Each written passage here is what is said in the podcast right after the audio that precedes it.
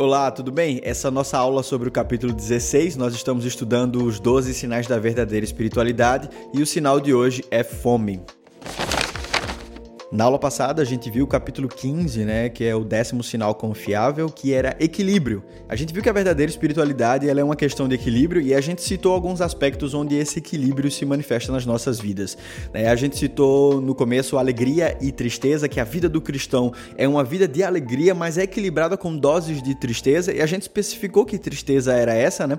Que é uma tristeza causada pela condição atual, pelo estado atual de todas as coisas, pelo pecado no mundo, nas nas nossas vidas, a gente especificou que a alegria do cristão é uma alegria da graça, uma alegria do amor que ele tem por Deus, de ter sido alcançado e salvo por Jesus, e uma alegria que tem uma esperança na redenção de todas as coisas, na restauração de todas as coisas quando Cristo vier reinar sobre a terra. Mas essa alegria, ela vem com doses de tristeza, tristeza pelo pecado, tristeza pelo estado atual de todas as coisas, tristeza pela nossa, pelo fato da nossa vida ainda não viver no nível de santidade que deveria, pelo fato da nossa busca ainda não ser uma busca intensa como deveria, né? Então a nossa alegria é a nossa vida é alegre no Senhor, mas ela é equilibrada com doses de realidade, com doses de tristeza que nos levam a encarar uma a realidade como algo que ainda está em falta, algo que ainda precisa ser completo e será completo na vinda e no retorno de Jesus. A gente viu outro aspecto onde o equilíbrio se manifesta no amor por Deus e pelas outras pessoas. A gente viu viu que é muito comum existirem pessoas que confessam ter um grande amor por Deus e por Cristo, mas essas pessoas nutrem sentimentos de rancor e de inveja por outras pessoas. Né? Infelizmente, também é muito comum as pessoas que amam seus amigos, amam seu próximo, mas odeiam os diferentes, odeiam aqueles que pensam diferente de si, né? nutrem sentimentos ruins sobre essas pessoas. E a gente viu que o amor a Deus ele deve ser dosado com o amor pelo próximo, independente se essas pessoas amam a gente de volta ou não. Um outro aspecto onde a gente viu que o equilíbrio se manifesta na vida do cristão é entre o culto público, a nossa adoração pública em comunidade e a nossa vida particular, a nossa oração particular, o nosso momento secreto com Deus. O cristão, ele tem que ter essa parte das nossas vidas em equilíbrio, ele deve dosar o seu tempo em comunidade, em adoração em comunidade com o seu tempo no secreto com Deus. Então não deve haver um desequilíbrio nessa parte, nem cristãos que só adoram a Deus publicamente em comunidade, ou nem cristãos cristãos que só vivem a sua vida no secreto com Deus e não adoram em comunidade. Deve haver um equilíbrio também entre essas duas coisas. Então é isso, a verdadeira espiritualidade é equilibrada com segurança e temor de Deus, alegria, tristeza, amor a Deus e amor às outras pessoas. E se você quiser saber mais, volta lá na aula passada que tá tudo lá. Na nossa aula de hoje, a gente vai ver que o 11 sinal confiável é a fome. É a pessoa que realmente é espiritual, ela tem fome de Deus. Uma falsa espiritualidade, ela vai se contentar simplesmente com o que ela tem. Então, normalmente, ela vai achar que já conhece a Deus o suficiente que não há nem, e não vai ter dentro dela nenhum desejo de aprofundamento no Senhor. Os santos, por outro lado, os santos de verdade, eles sempre querem mais. Quanto mais eles amam a Deus, mais eles querem amar a Deus. E mais chateados eles ficam por amar a Deus tão pouco. Então, quanto mais eles lamentam, lamentam seus pecados, mais eles querem chorar. Quanto mais os seus corações estão quebrantados, mais eles gostariam que seus corações estivessem sempre contritos. Quanto mais eles têm sede e anseio de Deus, mais sede e anseio por Deus eles querem ter. No coração daquele que tem fome por Deus vai sempre haver a insatisfação. O cristão que tem fome por Deus, ele jamais vai se satisfazer com aquilo que ele tem. Primeiro porque ele vai perceber que em comparação com o que ele deseja ser, ele é como uma criança recém-nascida. Paulo até compara nossa, a nossa experiência espiritual desse lado aqui da eternidade com as experiências infantis de pensar, raciocinar e falar, e até mesmo as nossas experiências e pensamentos espirituais mais profundos aqui nessa vida são infantis em comparação com a profundidade e a maturidade que nós atingiremos na eternidade. Paulo ele fala, né? Agora a nossa visão é em parte, mas depois ela vai ser perfeita. É 1 Coríntios capítulo 13, versículo 10. Ou seja, desse lado aqui da eternidade, tudo que a gente for experimentar de Deus, tudo que a gente for viver de experiência espiritual com Deus, Deus, tudo isso vai ser sempre como um espelho embaçado. Só na eternidade é que nós o veremos face a face. Isso mostra a grandeza de ver a face de Deus, a grandeza da experiência que será contemplar a face do nosso amado. O McDermott até coloca que os nossos maiores tesouros espirituais nessa vida são só pequenos aperitivos da glória imensa que nos espera. Então ele fala, até, os, até o Espírito Santo que habita em nós, ele é um penhor, ou seja, ele é um adiantamento das realidades celestiais que estão guardadas para nós. Então quando você entende isso, isso vai te fazer, isso vai nos fazer ter mais fome por Deus. 2 Coríntios no capítulo 5, versículo 5 fala: "Ora, foi o próprio Deus quem nos preparou para isso, dando-nos o penhor do Espírito." E Efésios capítulo 1, versículo 14 diz: "O Espírito é o penhor da nossa herança, até o resgate da sua propriedade em louvor da sua glória." Então, o Espírito Santo é esse adiantamento das coisas eternas, das coisas celestiais que nos aguardam do lado de lá da eternidade. Então os verdadeiros cristãos, eles vão sempre querer mais, eles vão sempre querer avançar. Dentro do santo genuíno, dentro do verdadeiro cristão, vai sempre haver uma fome e uma sede que movimenta ele, que o move em direção a uma procura cada vez maior em Deus, sabe? Paulo, apesar de ter visto mais do que a maioria de nós um dia vai ver, Paulo ele disse em Filipenses capítulo 3, no versículo 13 e 14: "Irmãos, quanto a mim, não julgo havê-lo alcançado, mas uma coisa faço, esquecendo me das coisas que ficam para trás, avançando para as que estão diante de mim, prossigo para o alvo, para o prêmio da soberana vocação em Cristo Jesus, nosso Senhor. Assim como Paulo, o santo nunca estará satisfeito ou acomodado consigo mesmo. Em contraste com essa insatisfação, a Bíblia vai nos apresentar uma graça que satisfaz. Daí fica a questão: como é que a graça pode me satisfazer se o santo genuíno ele nunca está satisfeito? A gente vai poder entender melhor isso com o argumento do Edwards. Ele coloca isso em quatro maneiras. A primeira é: aqueles que têm a graça não querem qualquer outro tipo de satisfação. Depois de saborear as delícias da graça que satisfazem a alma, compreendem que nada mais chega perto de proporcionar a profunda paz e alegria que resultam da graça.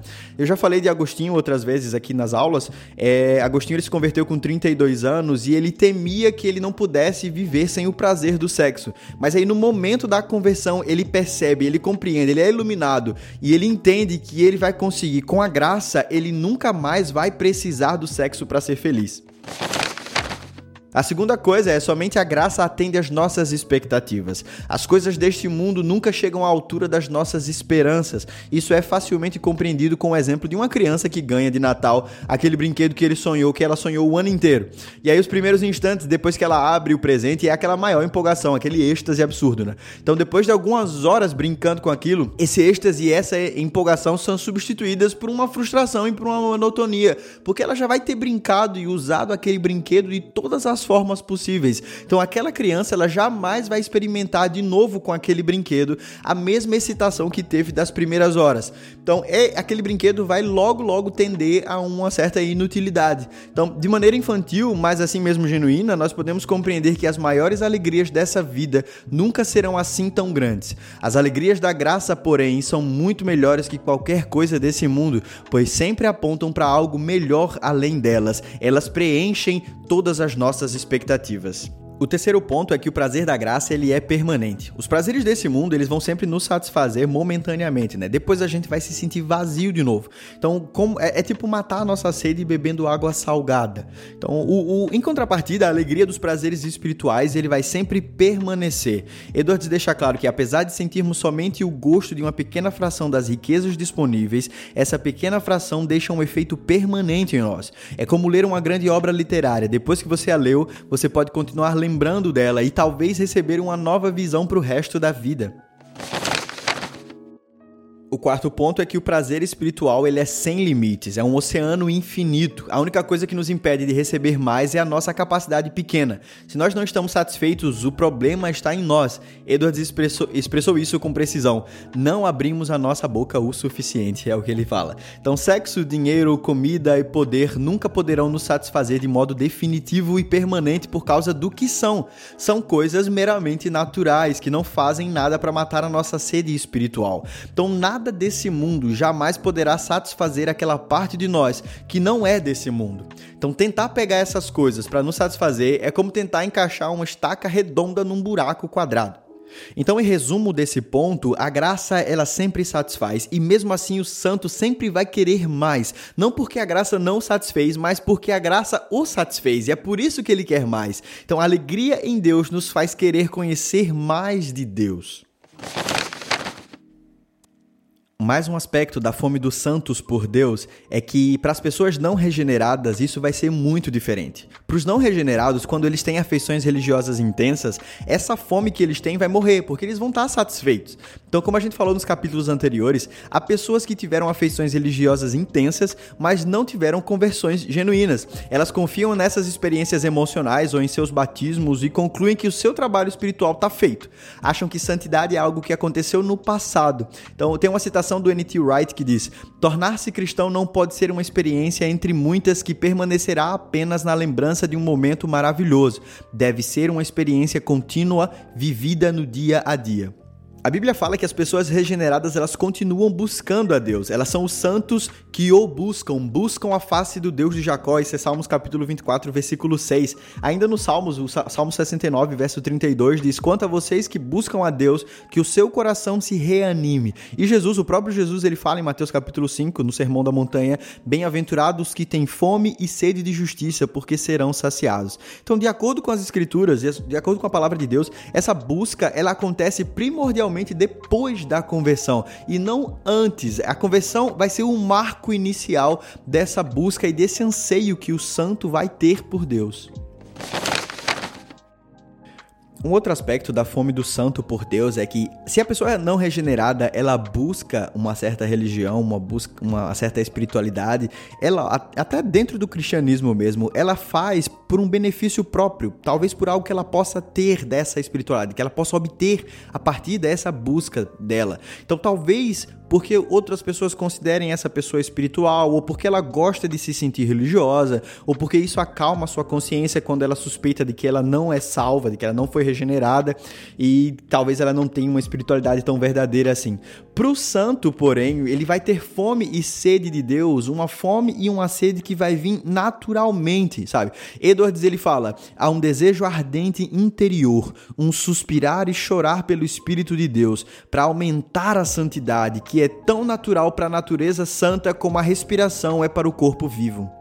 Então, o santo ele vai estar tá mais interessado na santidade em si do que nos benefícios que essa santidade pode trazer para ele. Isso porque a santidade é tanto a comida e bebida dos santos como foi de Jesus. Jesus ele declarou em João capítulo 4, versículo 34: "A minha comida consiste em fazer a vontade daquele que me enviou e realizar a sua obra."